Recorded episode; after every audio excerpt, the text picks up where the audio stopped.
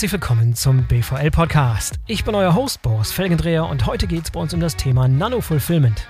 Mit Nano-Fulfillment ist das gemeint, was beispielsweise die neuen Ultraschnelllieferdienste und Quick-Commerce-Anbieter wie Gorillas, Flink und Co. betreiben, wenn sie Waren in dezentralen Kleinstlagern in der Stadt, zum Beispiel in Darkstores, für die Auslieferung vorbereiten. Viele dieser Q-Commerce-Player stehen vor der großen Herausforderung, langfristig und dauerhaft profitabel zu werden. Automatisierung kann dabei die entscheidende Rolle spielen. Das glaubt zumindest mein Gast Marco Prügelmeier, der Gründer von Noise Technologies in München. Marco und sein Team haben sich auf die Automatisierung des Nano-Fulfillment spezialisiert. Bevor wir loslegen, noch ein Hinweis auf den Sponsor der heutigen Sendung, die Renus-Gruppe, einer der führenden internationalen Logistikdienstleister, der innovative Lösungen für die gesamte Supply Chain entwickelt. Die pflegen einen sehr interessanten Blog für Logistikexperten wie euch. Die Logistics People Community nennt sich das Ganze. Und dort werden in regelmäßigen Abständen Informationen und Artikel zu verschiedenen Fachthemen aus unserer Branche veröffentlicht, zum Lesen, Anhören und Anschauen. Auf dem Wege bekommt ihr Einblicke in die Welt der Logistik, Hintergrundinfos zu Trends und Innovationen aus der Logistikbranche und einiges an Downloadmaterial wie Case Studies, Best Practices und dergleichen. Es lohnt sich also mal vorbeizuschauen unter www.logisticspeople.com www.logisticspeople-community.com www.logisticspeople-community.com So, und jetzt kommt Marco Prügelmeier von Noise Technologies. Viel Spaß! Hallo Marco, herzlich willkommen zum BVL-Podcast. Schön, dass du dabei bist. Ja, hallo Boris, schön, dass ich dabei sein darf. Ich habe gerade mal geschaut, das letzte Mal, dass du hier als Gast im BVL-Podcast warst, das war Ende 2019 aufgenommen, 2020 ausgestrahlt. Da warst du strahlender Gewinner des BVL, des Deutschen Logistikpreises. Äh, mit deinem Team von BMW habt ihr damals für eine richtig coole Intralogistiklösung, automatisierte Transportrobotiklösung den Preis gewonnen. Fast Forward 2022. Jetzt bist du in einer ganz anderen Welt unterwegs, sozusagen. Startup-Gründer und wir sprechen heute über Nano-Fulfillment. Erzähl ja. mal ganz kurz so die Quick-Version Quick Snapshot, was so in den letzten zwei, drei Jahren bei dir los gewesen ist. Ja, wir hatten damals, ich erinnere mich noch gut, den Deutschen Logistikpreis gewonnen 2019, waren dann ja auch bei dir in der Show. Ja. Und äh, danach habe ich ein äh, tatsächlich ein Startup für BMW noch aufgebaut. Äh, das gibt es auch heute noch. Das nennt sich Idealworks. Ja. Und äh, dort werden Teile der Lösungen, die wir damals auch ähm, am BVL-Kongress äh, vorgestellt haben, ähm, die werden dort vermarktet und äh, die kann man dort kaufen bei Idealworks. Also unter anderem ein AMR, also ein so einen autonomen Roboter, der äh, von A nach B fährt und Ware von A nach B bringt. Und ja, seither verkauft BMW nicht nur Autos und Motorräder, sondern auch Logistikroboter unter dem Brand Idealworks. Deine Babys sozusagen, die da, die da großgezogen werden. Sehr schön. ja, ne, bin ich schon ein bisschen stolz auch, dass das mhm. ähm, so viel Anklang auch auf dem Markt findet. Freut mich auch, dass es da so gut weitergeht. Und ich habe mich dann aber tatsächlich entschieden, in die äh, reine Startup-Welt zu wechseln und äh, mhm. habe ein eigenes äh, Robotik-Startup äh, gegründet und äh, das nennt sich Neues Technologies.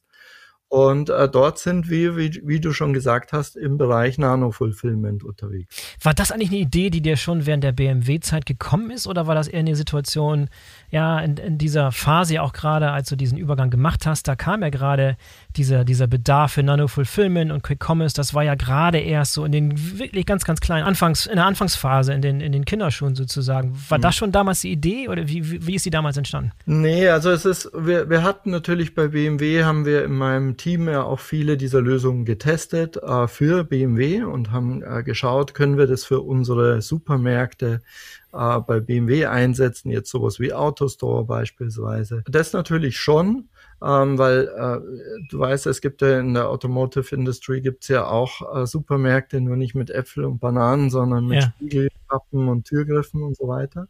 äh, dort werden Carsets gebildet. Und ähm, also der, die, das Problem war mir schon damals aufgefallen, dass es nichts gab, um so richtig in die ganz dezentralen Supermärkte zu kommen. Also wirklich ganz nah ans Band, kleine Supermärkte und dafür eine Automatisierung. Ähm, das, das war mir schon aufgefallen. Ähm, aber dann ging das alles viel schneller, weil dann natürlich äh, das ganze Thema Q-Commerce, also Quick Commerce aufkam.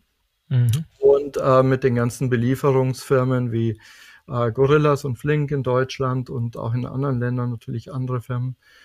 Und, ähm, und als, als ich dann äh, nach BMW, nach meiner Zeit bei BMW, ein Konzept dafür entwickelt hatte, wie man sowas lösen könnte und wie man auch in so ganz kleine Nischen reinkommt mit, mit Automatisierung, ähm, da äh, waren das die ersten, die tatsächlich auf uns zugekommen sind und gesagt haben, ja Mensch, genau sowas brauchen wir ja. Ja, dann beschreib es da vielleicht nochmal so, als du das erste Mal wahrgenommen hast, dass diese Quick-Commerce-Sache wirklich ein ganz, ganz großes Ding ist. Gab es so einen Schlüsselmoment, wo du gedacht hast, okay, now we're talking?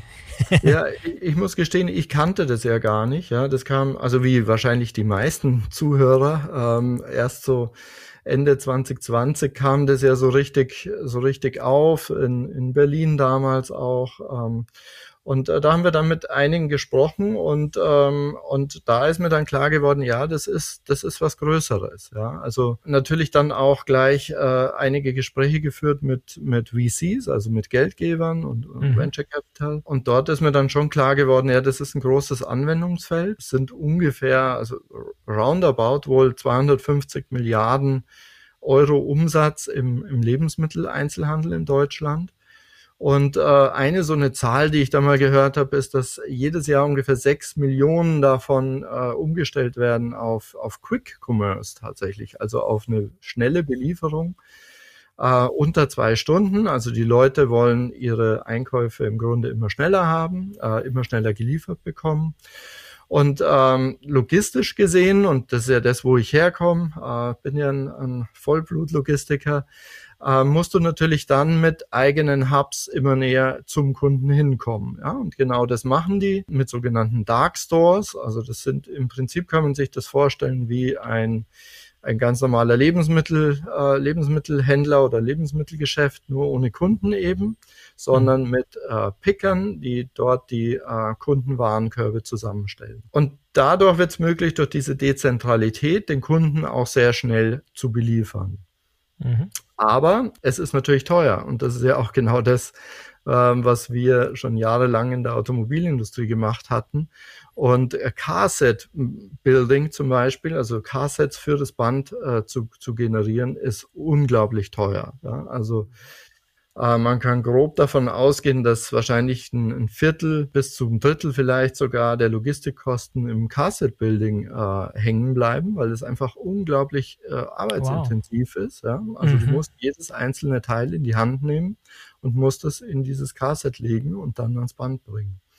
Und äh, genau das gleiche Problem ist es tatsächlich auch in den Dark Stores. Es ist äh, unglaublich teuer, das zu machen. Und deshalb macht es auch äh, sehr viel Sinn, dort in eine Automatisierung zu gehen. Das war mir gar nicht klar, dass so viel von der Logistik im Automobil, in der Intralogistik im Automobilbereich tatsächlich in dem Punkt hängen bleibt. Kannst du da ein bisschen weiter eingehen? Mich interessieren so diese die Zusammenhänge und das, was du damals schon da erkannt hast und die Probleme, mit der damals schon in der Industriefertigung zu tun hattet, wie, wie du die sozusagen mitgenommen hast in die neue Welt.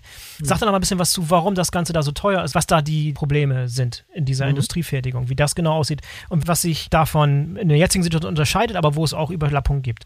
Also die Logistik ist ja immer ein klassisches Bündelungsgeschäft. Du versuchst ja alles zu bündeln, was irgendwie nur geht. Und wenn du ähm, jetzt äh, Kisten kommissionierst, also eine Kommissionierung auf Kistenebene machst, also KLTs, Kleinladungsträger oder eben äh, ähm, jegliche Art von Gebinde bis hin zur Palette hoch, dann ist das natürlich immer mit dem Faktor zu versehen, wie viele Teile sind tatsächlich in so einer Kiste drin, weil du machst es dann einen Kommissionierschritt für, sagen wir mal, 100 Teile ja, im Schnitt. Mhm. Wenn du aber, sobald du in eine Carset Operations gehst, dann nimmst du ja jedes Teil, jedes einzelne Teil muss rausgepickt werden aus einer größeren Kiste und in ein kleines Carset abgelegt werden.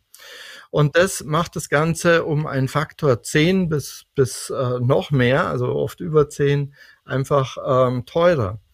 Und äh, deshalb sind die Supermärkte oder wie auch immer die, die Hersteller haben da verschiedene Begriffe dafür. Äh, bei BMW waren das auch die Supermärkte, so wie im klassischen Supermarkt auch, wo man seine Teile in die Hand nimmt. Die sind äh, dann einfach sehr, sehr kostenintensiv. Ja? Mhm. Und äh, man, das lohnt sich aber in der Automobilindustrie, weil du ja die Bänder nicht länger machen willst. Ja, früher waren äh, zum Teil auch die Bänder sehr viel länger oder man hatte nicht so viele Varianten an Fahrzeugen, die über ein Band gebaut wurden. Und äh, das heißt, man hatte genug Platz und dann wäre es ja immer das Logischste, du stellst die ganze Palette oder den ganzen Behälter ans Band. Ja? Mhm. Aber je mehr Varianten du übers Band fährst, umso mehr musst du, hast du den Platz nicht mehr. Ja? Und dann musst mhm. du vorher den Platz oder die Kröte sozusagen in der Logistik schlucken. Ja?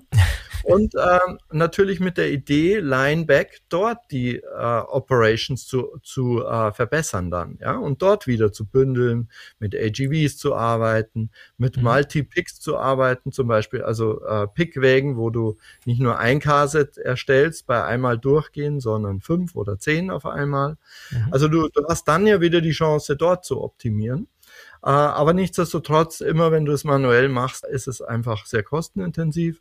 Und deshalb sind wir auch damals ja schon sehr stark in die Richtung gegangen, das mit Robotern zu automatisieren. Zu welchem Prozentsatz ist dieses Picking in diesem, in diesem Supermarkt automatisiert versus manuell? Also um ganz kleinen Prozentsatz. Das beginnt gerade erst, ja. Also das, mhm. das fängt man gerade erst an.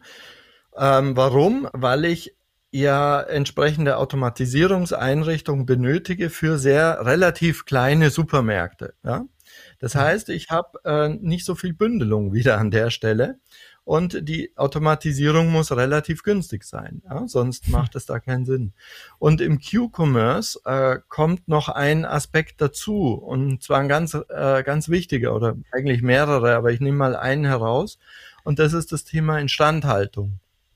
Ähm, ich dachte, jetzt, jetzt Platz, würdest du jetzt Platz sagen, der Platz. Ja, die, das ist der okay. zweite, den ich gerne noch äh, anbringen würde. Aber das Thema Instandhaltung ist insofern ein großer Unterschied zur Automobillogistik, weil du in so einem Werk wie bei BMW, äh, Daimler, Audi und so weiter hast du natürlich zig, wenn nicht sogar hunderte Instandhalter, ja, die für mhm. das Werk zuständig sind. Ja. Und wenn du da jetzt einen Roboter mehr reinstellst, dann, dann findet sich da eine Lösung, äh, dass der eine Instandhaltung erfährt.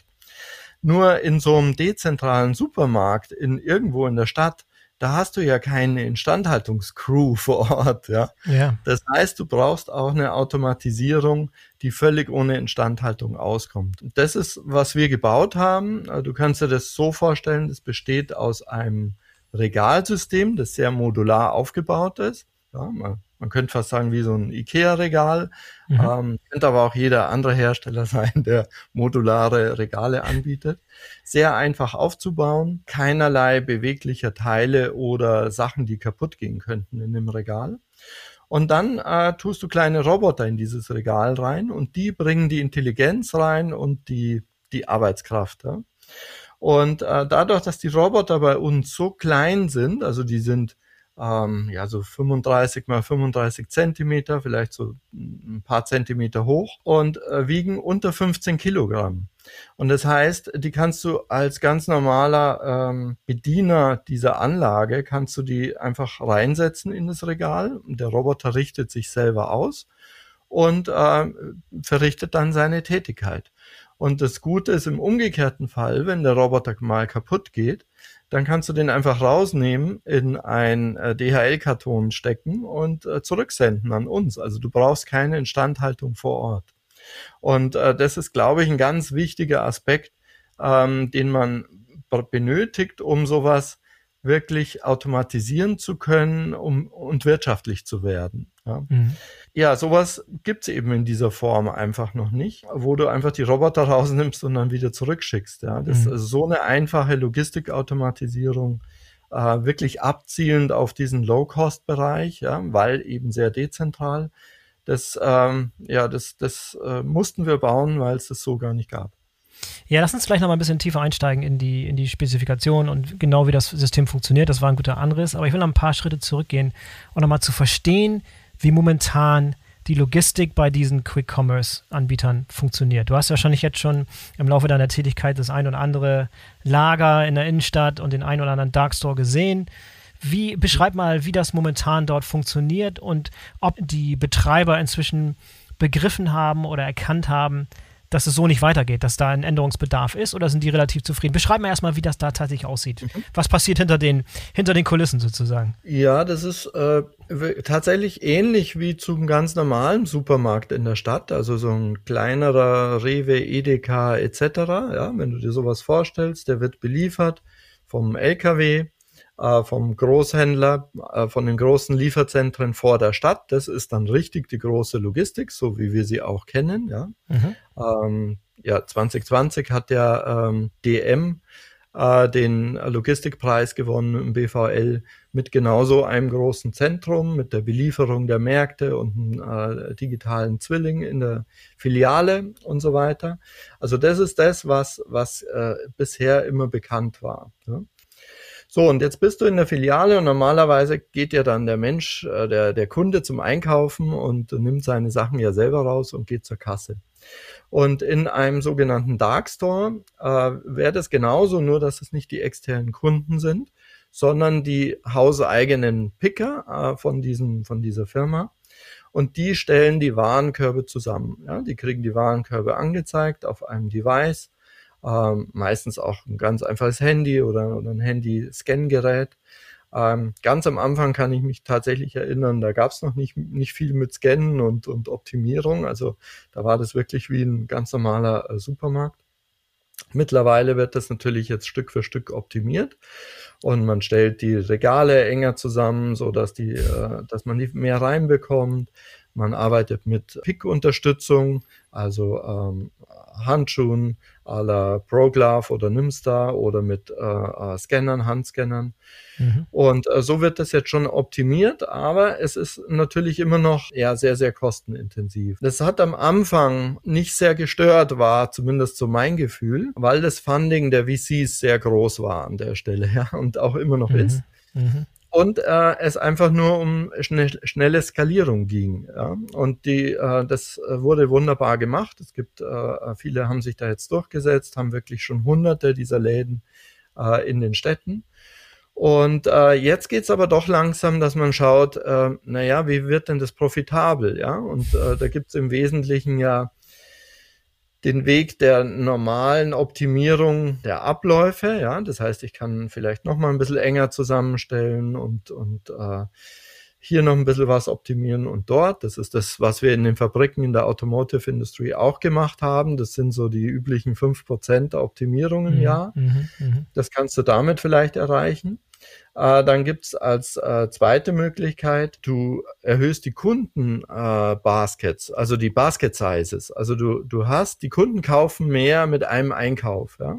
ja? Und die Theorie dahinter ist dann wiederum, wenn die Kunden nicht nur sechs, sieben, acht, neun Artikel kaufen pro Einkauf, sondern eben 60 ja, oder 50, dann wird das Ganze wirtschaftlich. Ja. Ich muss sagen, da bin ich stark am Zweifeln, ob das passieren wird. Ich glaube nicht, dass der wesentliche Hebel über die Kundenbaskets kommen wird. Warum? Weil ich jedes Teil einfach in die Hand nehmen muss ja, am Ende des Tages. Mhm. Und der dritte Schritt zur Optimierung ist tatsächlich eine Automatisierung. Und das war bis vor kurzem einfach noch nicht möglich, äh, weil es die Technologie dazu noch nicht gab, zumindest für die ganz kleinen Einheiten in der Stadt. Ja, für die, für die mhm. Logistikzentren außerhalb keine Frage, da ist es altbekanntes Geschäft. Ja, ja dann gibt es ja schon ein paar Player, die etwas länger am Markt sind. Ich denke da zum Beispiel an GoPuff, so der, der Innovator, der erste, der am Markt war, US-amerikanischer Anbieter, dieses Quick Commerce, mhm. Quick Delivery innoviert hat. Wesentlich größer haben die schon, hast du da mal, habt ihr da mal geschaut, was die schon gemacht haben in Bezug auf Automatisierung von den Dark Stores oder haben Sie eine andere Herausforderung? Und das war bisher da auch nicht so richtig auf der Uhr. Also ich will jetzt keine einzelnen Kunden herausgreifen, also aber man kann, du kannst davon ausgehen, dass 90 Prozent der Player mit uns sprechen äh, und daran sehr interessiert sind. Also das ist mhm. momentan mhm. der Eindruck. Ähm, es gibt natürlich auch noch äh, Wettbewerb, die im Wesentlichen aber versuchen, die normale Automatisierungstechnologie äh, aus der großen Lagerhalle zehn Meter hoch vor der Stadt einfach runter zu skalieren auf eine kleinere Einheit. Aber das mhm. hat irgendwo seine Grenzen. Normalerweise, also sieht man so, dass die, äh, der, der, die Trennlinie ist da genau die zwischen Micro-Fulfillment und Nano-Fulfillment. Wo liegt und, die bei dir? Was, wie grenzt du das ab? Das ist auch so ein Begriff, der, der oftmals ist, verwechselt wird oder, oder. Das ist auch nicht genau definiert. Das äh, ja. kristallisiert sich alles gerade heraus. Und äh, bei vielen Playern geht Micro-Fulfillment runter bis so 2500 Quadratmeter. Ähm, und äh, wir fangen erst bei 900 Quadratmeter an runter, ja, also von 10 Quadratmeter bis 900 Quadratmeter, also wirklich so eine Ladenfläche in der Stadt ganz normal, so wie sie heute existiert. Das ist unser Sweet Spot und das ist dafür ist unsere Technologie gemacht. Sind diese die momentan Dark Stores von den bekannten deutschen Anbietern oder den, den bekannten Anbietern im deutschen Markt, sind die auch einfach diese Größe? Ich hätte mir die kleiner vorgestellt. Die sind wirklich äh, so groß wie ein, wie ein Supermarkt in der Stadt? Äh, sehr unterschiedlich. Also ähm, ich würde mal sagen, so eine durchschnittliche Größe würde ich jetzt mal so schätzen auf 250 Quadratmeter, 300 Quadratmeter. Äh, größer nicht. Ähm, vor allem äh, in vielen Städten, in den größeren Metropolen wird schon schwierig, äh, größere Flächen zu finden. Also gerade so irgendwo Paris, London und so weiter. Da ja. tut man sich einfacher was mit 100 Quadratmetern zu finden als mit 250 Quadratmetern oder 300 oder 400. Und das ist auch ein Grund, äh, eine zweite Eigenschaft, die so ein System haben muss, es muss sehr dicht lagern können. Ja, also es kommt sehr stark auf die Dichte an. Und ähm, weil du natürlich dann auch mehr, entweder du kannst mehr Kundenartikel verkaufen im gleichen Laden auf der gleichen Fläche, oder du kannst äh, in kleinere Flächen gehen, äh, weil du größere gar nicht mehr findest. Ja. Und es kommt sehr stark darauf an, wo die Läden sind. Also es ist nicht so, dass man einfach nur irgendwo in München, Berlin oder Hamburg dann so einen Laden anmietet und dann los geht's, sondern es kommt schon sehr auf die Lage an, ja, weil es geht da wirklich um das, um das, äh, ähm, ja, die, die Mikrolage drumherum. Ja, sind da wirklich viele Leute in den zwei, drei äh, Kilometern drumherum um den Laden, die dann wirklich äh, dafür affin sind für das Ganze. Hinzu kommt, dass die Leute auch entsprechendes ähm, verfügbares Einkommen haben müssen, um sich ja, die Sachen noch leisten zu können. Und das sind dann wieder Wohngegenden, die relativ, relativ teuer sind. Also da kommt, kommt eins zum anderen. Ja, wenn du da mal so ein, aus jetziger Sicht, in der Erfahrung, die du jetzt gemacht hast, das ideale Lager beschreiben würdest von so einem Quick-Commerce-Anbieter, wie würde das aussehen? Wie groß wäre es und wie würde es von innen vor allem aussehen in mhm. Bezug auf Automatisierung? Mhm. Ja, ich, äh, ich kann nur wir haben uns da sehr viele Gedanken gemacht und mit den Kunden zusammen sozusagen für uns das ideale Lager kreiert. Also ich kann jetzt eigentlich nur beschreiben, äh, was wir gemacht haben. Und ähm, ja. dann muss jeder selber für sich entscheiden, ob es was anderes gibt, was Besseres. Ähm, also für uns muss es sehr modular sein. Äh, warum? Weil ich in jeden Grundriss reinpassen muss. Ja, nicht, das haben wir auch schon vielfach kennengelernt. Es ist nicht jeder Laden einfach wie so eine äh, Fabrikhalle in der Logistik. Du musst mit ähm, dem leben, was du, was dir angeboten wird, sozusagen. Ja, richtig, ja. genau. Ja. Und, und ja. da sind Winkel drin, da sind Nischen drin, da sind Säulen drin, auch ein Thema, das ganz äh, oft vorkommt. Mhm. Und wir, du kannst dir das so vorstellen, das ist wie so ein, ähm, wie so ein Baukastensystem. Äh, die kleinste Einheit ist bei uns so groß wie, wie so ein 40 mal 60 KLT. Also ein bisschen größer natürlich, damit so einer reinpasst. Und aus denen kannst du alles zusammensetzen, was du willst. Ja? Also äh, jeden Grundriss, jede Fläche und so weiter. Äh, das zweite ist, es muss roboterisiert sein mit kleinen, günstigen Robotern. Ja, hatte ich schon erwähnt. Warum? Aus mehreren Kriterien heraus. Es darf nicht zu viel kosten. Du kannst ja nicht eine 1,4 Millionen Euro Automatisierung in so einen Darkstore reinbauen. Das funktioniert einfach nicht wirtschaftlich. Ja? Also kann man schon, aber es wird nicht wirtschaftlich werden. Das heißt, es muss sehr günstig sein. Und das Zweite ist, die Roboter müssen leicht austauschbar sein, weil ansonsten brauchst du einen Instandhalter und allein der Instandhalter kostet wahrscheinlich so viel wie wie drei Leute, die da drin picken. Ja, also hm, ja. das wird auch nicht ja. fliegen. Und äh, dann äh, ganz wichtig, es muss sehr leise sein. Ja, also weil drüber schlafen natürlich Richtig. vielleicht auch Leute. Ja, die fühlen sich gestört, wenn da so ein Regal Bediengerät äh, hin und her rumst äh, irgendwie. Ja. Ja. Ähm, das heißt, äh, le leise und also äh, Noise Cancelling ist, ist wichtig an der Stelle. Noise und, in dem Fall, nicht Noise, wie es geschrieben wird an, an den Filmen, Noise, das Geräusch. Genau, genau okay. Genau. Noise wie das Geräusch. Und ähm, ja, der, der nächste Punkt wäre dann vielleicht auch schon, was wir festgestellt haben, äh, gerade im Q-Commerce, wenn man äh, in, diese, in diesem Bereich unterwegs ist, ist Kühlung ein äh, fast schon ein Muss, weil viele der Waren, also so ungefähr ein Viertel bis ein Drittel der Ware ist gekühlt. Ja? Mhm. Und äh, das heißt, du brauchst eine Kühlung, die äh, aber auch wieder diesen Kriterien entspricht. Das heißt, die muss irgendwie darauf abgestimmt sein, ja, die muss äh, energieeffizient sein, die muss leise sein. Und genau, wir haben uns dazu entschieden, ähm, da wir jetzt nicht die Kühlexperten sind, wir sind die Logistikautomatisierungsexperten, äh, haben wir zusammengeschlossen mit der Firma Fiesmann und haben dort eine Kooperation gestartet. Und äh, Fiesmann macht die Kühlung mit uns zusammen für unseren äh, neues Storage. Und du hast es anfangs schon mal ein bisschen erwähnt, nur dass wir uns vorstellen können, wie das Ganze so von außen aussieht, wenn ich diesen Dark Store reinkomme, der von Neues ausgestattet wurde. Das sieht so ein bisschen aus wie so ein, wie, wie, eine, wie eine Schrankwand, beziehungsweise wie eine DHL-Packstation zum Beispiel von außen. Richtig? Also mit verschiedenen Türen, Compartments, ja. Fächern verschiedener Größe? Genau, aber dreidimensional eben. Ja, äh, Klar, die Packstation ja. ist quasi ja nur 2D mit Fächern und bei uns ist das Ganze 3D und innen drin arbeiten die Roboter und, und bringen immer die Ware nach vorne, die für dich wichtig ist als Picker. Also es beinhaltet natürlich eine Ware zum Mann-Funktionalität. So, damit du nicht mehr durch den Laden laufen musst, sondern die Ware kommt zu dir und du hast so eine, eine Pickstation und pickst daraus die Ware. Das heißt, wenn ich eine Fläche habe, die 100 Quadratmeter groß ist, könnte ich theoretisch die gesamte 100 Quadratmeter Fläche mit diesem System zubauen, sozusagen. Mhm. Genau, ja. Okay. Und das ist sehr modular eben, also wenn du brauchst ja irgendwo deinen Zugriff oder auch deine Nachbefüllung beispielsweise und das kannst du bei uns eben genau dort machen, wo es Sinn macht für deinen Grundriss. Ja? Okay, das wird also von hinten beladen, also da wird, wird angeliefert sozusagen und das kommt in Paletten. Was passiert dann? Wie kommt es dann von der Palette vom LKW in das System? Ja, nicht zwangsläufig. Also äh, du kannst es äh, auch dort beladen, wo du die Ware entnimmst, also beim Pickplatz. Das machen viele wollen das gerade deshalb, wenn die Fluktuation über den Tag sehr unregelmäßig ist. Also sprich, wenn ich sehr ausgeprägte Low Times habe, was ja also normalerweise der Fall ist, also wo die Leute nichts bestellen, dann kann ich die Befüllung über den gleichen Befüllplatz machen.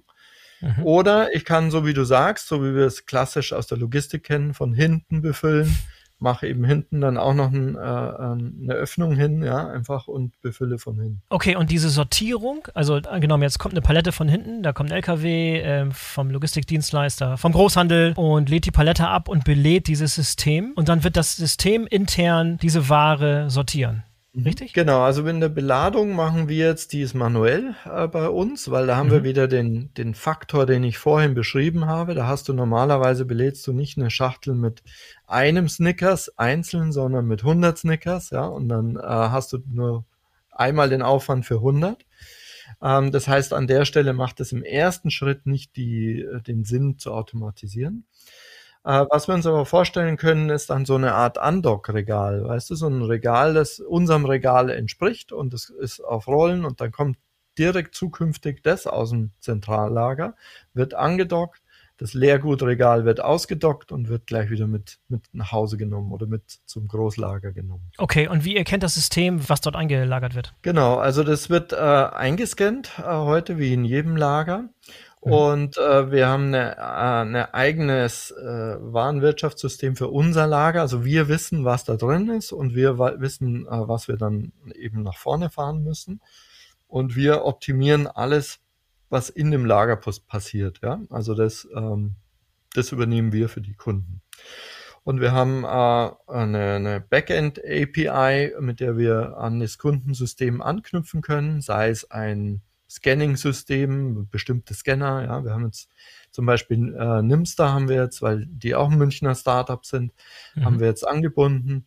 Ähm, aber das würde genauso mit jedem anderen Device gehen und mit jedem anderen WMS-System. Und vor allem muss das System dann ja auch kommunizieren mit dem Warenverwaltungssystem oder das ERP-System des Anbieters. Was haben die gewöhnlicherweise da am Start? Sind das, keine Ahnung, äh, wahrscheinlich keine SAP-Systeme, sind das Eigenbausysteme? Was, was haben die im Einsatz? Äh, du, da gibt es alles momentan. Also von, äh, am Anfang haben wir selbst noch gesehen, gar nichts äh, tatsächlich. Ja. Also ja. bis hin zu ähm, äh, Odoo zum Beispiel ist sehr beliebt, äh, weil es äh, ja auch so eine, so eine Open Source äh, Anwendung ist, bis hin zu oftmals auch eigengestrickte Systeme, also wirklich auf den Use Case angepasste Systeme, die dann gleich äh, zusammenarbeiten, integriert sind mit dem Kundenbestellsystem. Ja, okay, also nochmal so Szenario, Kunde zu Hause bestellt über die App seine Bestellung, geht ein bei, bei Gorillas, bei Flink, wo auch immer Mhm. Dann wird das Ganze synchronisiert mit eurem System, sodass dann dort entsprechend das Lager-Verwaltungssystem, also dieses Nano-Fulfillment-Lager,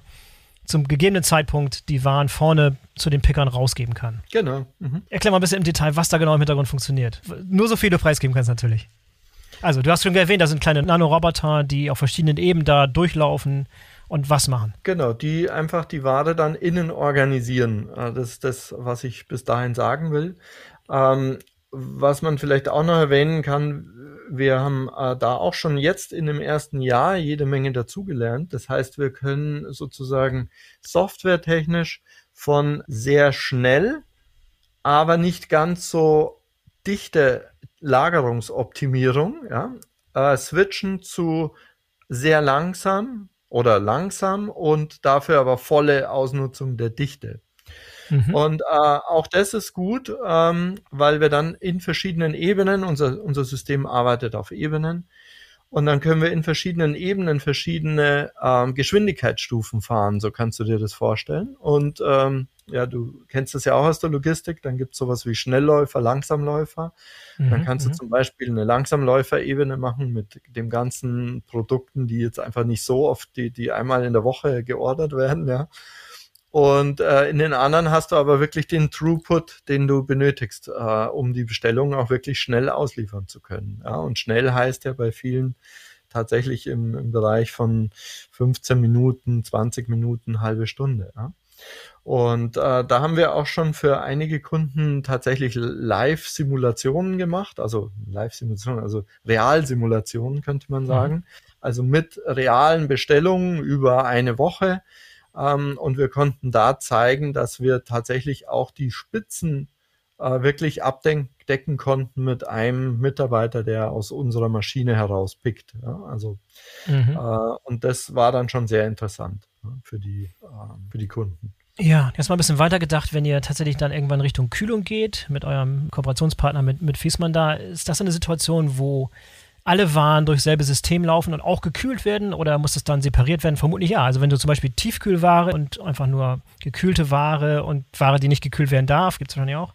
Mhm. Äh, wie wird das dann separiert und auseinandergehalten? Schon Gedanken drüber gemacht? Ja, da haben wir ein Konzept, da kann ich allerdings noch nicht so viel drüber sagen, aber tatsächlich ist einer der großen Vorteile, wir kühlen eben nur das, was gekühlt werden muss und zwar auch nur zu der Temperatur, die es gekühlt werden muss. Und äh, das fand offensichtlich auch Fissmann so, so spannend und die Kühlexperten von Fissmann und äh, dass sie gesagt haben, nee, das, das kann wirklich einen Quantensprung auch nochmal geben im Sinne der Nachhaltigkeit. Also, weil heute wird sehr viel Energie verschwendet. Du kennst es auch aus den Kühlvitrinen, die wir im Supermarkt sehen und haben, ja, die dann auch teilweise offen stehen und ja. äh, im Sommer ist es ja. dann die erweiterte Klimaanlage. Ist inzwischen ähm, besser aber, geworden, aber früher war es schlimm, ne? wo alles genau, wirklich offen stand. Inzwischen ja, ich war tatsächlich geworden. letztens in einem äh, Supermarkt, da gab es nur offene Vitrinen. Da gibt es auch immer noch. Aber das ist bei uns nicht so und das heißt, also der, da gab es wirklich Aussagen, dass das signifikant runtergehen könnte. Also ähm, mhm. Also das war schon sehr interessant und ich glaube, da bietet man dann auch nochmal einen gewaltigen Mehrwert für die Kunden am Ende des Tages, weil auch darauf wird immer mehr Wert gelegt, ja, dass die, äh, die Kühlung dann auch äh, nicht nur im, im Darkstore versteckt ist, sondern auch effizient abläuft. Ja. Ja, in euren Testläufen, die ihr bisher gemacht habt, äh, wie performt da so ein System im Vergleich zu diesen manuellen Pickern? Habt ihr da welche, welche KPIs messt ihr und was habt ihr da inzwischen so für, für Ergebnisse erzielen können? So im Direktvergleich sozusagen. Also so ganz, ganz im Groben, da kommt es auf wirklich, da würde ich darum bitten, dass wir, ähm, dass wir dann einfach wirklich im Detail was durchrechnen, wenn es jemanden interessiert, äh, mhm. weil wir machen dann wirklich eine, eine Art Simulation und können wirklich äh, sagen dann, das spart man ein und, und so sieht es aus und so viel kostet Klar. Aber mh, hm, um so ein paar Anhaltspunkte zu geben, ähm, wir können in der Regel circa um den Faktor 4 als ein normaler Darkstore, also ein normaler Supermarkt im Wesentlichen, können wir dichter lagern, also um Faktor 4. Ähm, mhm. Und wir können ungefähr auch um Faktor 3 bis 4 können wir auch schneller sein als die Menschen heute in diesen Supermärkten. Ja? Mhm. Ähm, und von den Kosten her vielleicht nochmal ein Anhaltspunkt. Wir sind ja jetzt ganz am Anfang, also wir, wir haben das System jetzt ausgelegt mit einigen Kunden zusammen. Wir ähm, eröffnen jetzt äh, diese Woche unseren Demo-Store in München äh, in der Hohenzollernstraße. Ähm, aber bitte nur äh, vor, mit Anmeldung vorher, also nur für äh, die Kunden äh, die sich anmelden und dann kann man das Ganze besichtigen und dann kann man das auch tatsächlich bestellen. Also man kann dann Module und Roboter bestellen und die Auslieferung der Start, also der, um in der Automobilsprache zu bleiben, der SOP, der Start of Production, äh, wird im August sein. Das heißt, ab August können wir Module und Roboter ausliefern und Systeme. Also das ist jetzt dann nichts mehr, was, wo man ewig warten muss, sondern in diesem Jahr können wir liefern. Also muss allerdings auch bestellen jetzt. Und ähm, ein System, wir haben ein sogenanntes Starter-Kit. Ähm, das besteht ungefähr aus 100 Modulen. Also auf Behälterebene, wenn du dir vorstellst, den kleinsten Kleinladungsträger, den kleinsten KLT, da kriegst du ungefähr 400 Stück rein in dieses, ähm, in dieses äh, Modulsystem.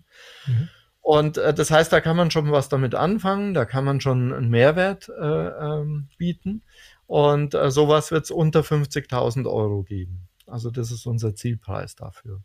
Mhm. Und äh, das Schöne ist, man kann dann äh, wachsen, auch im äh, E-Commerce. Zum Beispiel, äh, wir haben viele Anfragen aus dem E-Commerce-Sektor, äh, wo genau diese äh, Qualität eine Rolle spielt. Das heißt, wir können on the go wachsen ja, mit dem System. Das heißt, du kannst mhm. picken äh, rechts daneben Module dazu bauen und gibst die dann softwaretechnisch frei und kannst sie dann benutzen. Ja. Das heißt, du kannst auch erstmal mit deinem äh, E-Commerce-Laden anfangen, mit einem Starter-Kit für 50.000 Euro. Und wenn du siehst, das funktioniert, das bietet einen Mehrwert, dann kannst du das weiter wachsen ähm, und kannst mehr Module dazu bestellen, mehr Roboter dazu bestellen. Und derzeit verkaufen wir die Systeme, also die 50.000 Euro wären jetzt der Verkaufspreis. Was wir aber dazu noch anbieten wollen, ist äh, vor allem bei größeren Systemen, dass du die Roboter mieten kannst. Ja? Das heißt, ja, ähm, du ja. mietest die Roboter. Und das Schöne ist, ich hatte ja vorhin aus Instandhaltungsgründen genannt, dass die so klein sind und zurücksendbar sind. Du kannst sie dann auch jederzeit zurücksenden, wenn du Low Times hast und dann zahlst du nicht mehr dafür. Oder wenn du mehr äh, brauchst, äh, weil du gerade dein Weihnachtsgeschäft hast, dann forderst du einfach per Post mehr Roboter an bei uns hm. und äh, bist so sehr, sehr flexibel. Also ich kann während des laufenden Betriebs da defekte Roboter entnehmen und das System läuft trotzdem weiter und ich ja. schicke die dann zurück zu. Okay. Genau. Interessant. Ja. mega interessant, Dave. Mega, mega spannend. Das, und das ist jetzt schon bei, bei Kunden im Einsatz oder? Nee, wir haben jetzt, äh, wir haben Tests gefahren mit Tests, äh, ähm, Testeinheiten. Also die waren noch so im Bereich 40 Module. Mhm. Ähm, wobei das Hochskalieren dann äh, nicht, nicht mehr so das Problematische ist. Also wichtig ist ja die Technologie, den Roboter hinzukriegen und so weiter. Ähm, und jetzt äh, haben wir einen Demo-Store eben auch mit ungefähr 40 Modulen bei uns aufgebaut und die große, ähm, äh, die großen Anlagen, die kommen jetzt. Ja? Ähm, wobei wir auch ähm, so fahren können, dass wir eben mit Starter-Kits anfangen und dann langsam wachsen, so dass das Risiko einfach auch gering ist. Das kommt jetzt ein bisschen darauf an, was auch die Kunden wollen. Jetzt haben wir sehr, sehr viel über, über dieses Quick Commerce gesprochen, aber Nano Fulfillment hat auch noch ein, weitere Einsatz, Einsatzgebiete. Ein paar hast du schon genannt oder hast schon ein bisschen so ange, angeteasert. Was kannst du dir noch für Anwendungsfälle vorstellen für so eine Art von Nano Fulfillment Automatisierung? Mhm. Ja, genau, zwei hat man schon genannt, also Q-Commerce und E-Commerce, also kleine E-Commerce-Versender, beziehungsweise kleine, die wachsen wollen bis zu mittleren. Ja. Mhm. Äh, wir haben aber auch durchaus Anfragen von größeren, äh, tatsächlich für so mh, hm, ja für Sonderthemen. Ja, die haben natürlich ihre großen Anlagen in den großen Fulfillment Centern, sagen aber, naja, da hinten links, da habe ich noch eine Nische frei, da wird noch was reinpassen und wir haben da diesen Sonderprozess. Dafür ist das natürlich super geeignet. Ja. Ähm, genauso auch, ähm, wo wir einen Anwendungsfall sehen, ist äh, auch in der Industrie. Ähm, Beispielsweise auch für die Bereitstellung. Wir waren jetzt ähm, beim IFOI Award in Dortmund und haben tatsächlich sehr viele Anfragen bekommen aus der Automotive Industry ähm, für und, und alle produzieren das Gewerbe ähm, für die äh, für die tatsächlich dezentralen Supermärkte direkt am Band, da, weil damit würdest du dir ja die ein Drittel bis ein Viertel Kosten der, der Set-Bildung, die ich vorhin schon genannt hatte, ja ganz sparen. Ja, es kommt einfach immer die richtige Kiste raus für den Werker äh, für das Produkt, das er gerade braucht. Ja. Ähm, und, und richtig, richtig, ist ein, richtig ist ein wichtiger, wichtiger Stichwort. Ich glaube, wir haben noch nicht viel über, über diese Fehlerquote auch gesprochen, die einfach ja. passiert bei manuellen Pickern, die in so einem Darkstore da durchrennen und irgendwelche Kisten füllen. Da vielleicht einmal zum Vergleich, die, die Fehlerquote bei euch liegt bei was, bei 0%? Oder was ist der, was wird angestrebt? Ja, Im Wesentlichen liegt die bei 0%, also außer ja. man macht irgendwo einen ganz gravierenden Fehler irgendwo bei der Einlagerung oder sowas. Aber selbst da wird der gescannt. Also bei uns liegt sie bei 0%, würde ich mal behaupten. Und ähm, die ist teilweise momentan nicht zu vernachlässigen, weil es eben noch sehr manuelle Prozesse sind. Und äh, das ist ein Grund äh, auch tatsächlich für die Leute zur Automatisierung. Ja, also Industrie äh, hatten wir gesagt, äh, dann äh, Postal natürlich. Äh, du hattest vorhin schon die Packstation genannt. Es gibt ein paar Gespräche auch in diese Richtung.